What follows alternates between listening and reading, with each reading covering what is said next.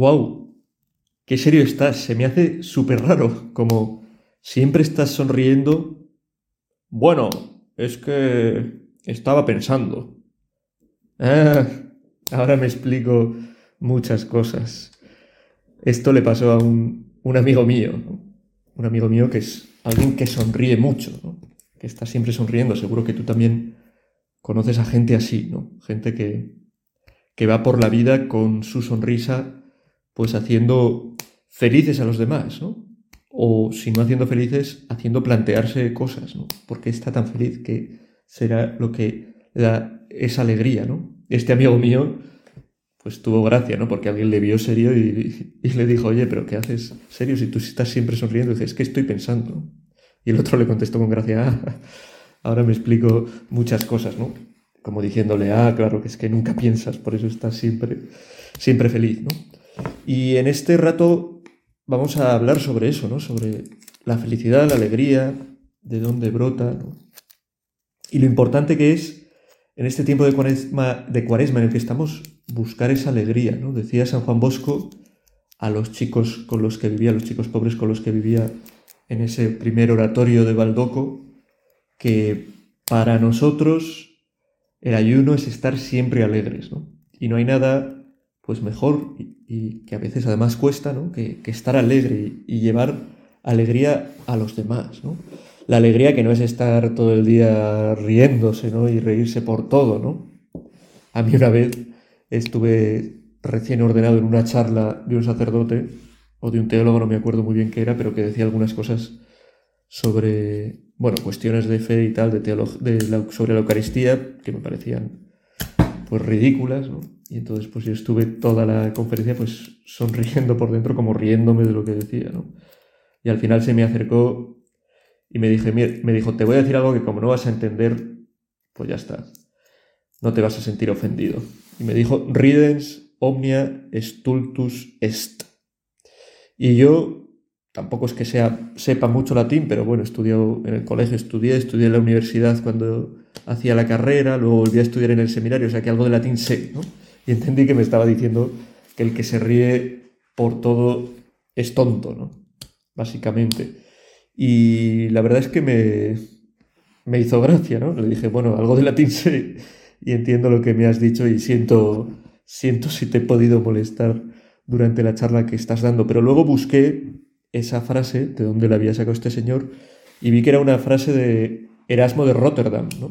que es un gran humanista del siglo XVI, XVII, bueno, y que dice, es la primera parte de la frase, reírse de todo es propio de tontos, pero él continúa, no reírse de nada lo es de estúpidos, ¿no? Efectivamente.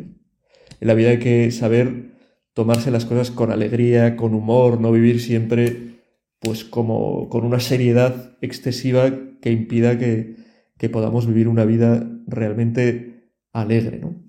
Y esta alegría a la que nos invita pues San Pablo, por ejemplo, en su, en su carta a los filipenses, donde dice a mí me gusta mucho esa lectura porque además los curas, bueno, y cualquiera que le que reza las vísperas habitualmente, pues de vez en cuando sale esta lectura, ¿no? Que dice, estad alegre, alegraos siempre en el Señor, os lo repito, alegraos, ¿no? Una invitación a vivir constantemente alegres. Y hoy nos preguntamos si esta alegría que nos pide San Pablo, esta alegría de la que habla el Señor, ¿de dónde brota, no?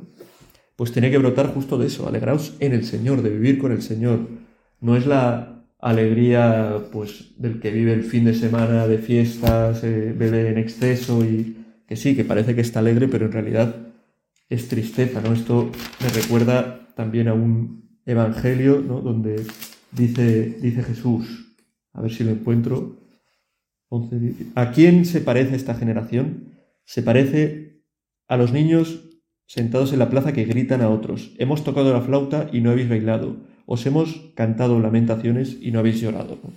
Nosotros tenemos que estar alegres porque están tocando la flauta y tenemos que, bailar. ¿no? La flauta es ese saber que Dios nos ama, que Jesucristo nos ha redimido con su sangre, que el Espíritu Santo pues, quiere venir a morar en nosotros para ayudarnos, para conducirnos. Por eso la actitud nuestra del cristiano que tiene que ser alegría profunda, ¿no? aunque en la vida quizás a veces vivamos situaciones difíciles, esa alegría de saber que, Dios está con nosotros, que Dios está con nosotros y que tenemos que estar alegres. Incluso sabiendo que estar alegres a veces es complicado, porque hay situaciones difíciles en la vida, ¿no? pero sin olvidar esa frase de San José María que es tan buena, ¿no? La alegría tiene raíces en forma de cruz.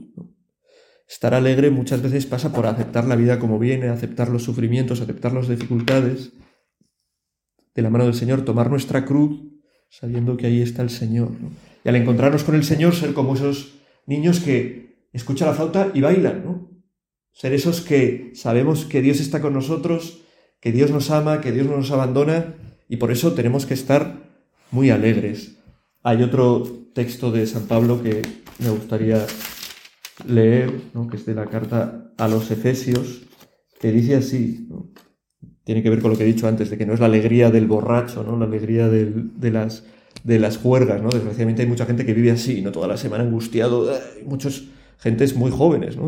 universitarios y antes de la universidad, ¿no? Tristes, cole, estudios, tal cual, esperando al fin de semana para poder salir de fiesta y poder liarla, poder beber, poder liarse con no sé quién, poder... Y va a ser eso es la alegría, ¿no? Pero eso a la larga no deja alegría, sino que entristece más, ¿no? Dice San Pablo. Eh, eso es. En el número 18, aquí está. No os emborrachéis con vino, que lleva el libertinaje, sino dejaos llevar por el Espíritu Santo. Al final, esta es la clave de la alegría, ¿no? Dejar que sea el Espíritu Santo que uno de sus dones es la alegría, uno de sus frutos, más bien, dejar que entre en nosotros para que sea de donde brote nuestra alegría de estar con el Señor. Así se lo pedimos, Señor, en este tiempo de cuaresma, que nos llamas a convertirnos, a acercarnos a ti, que te descubramos más, que podamos llenarnos de ti, de tu espíritu, para que vivamos esa verdadera alegría de estar contigo y podamos transmitirla a los demás.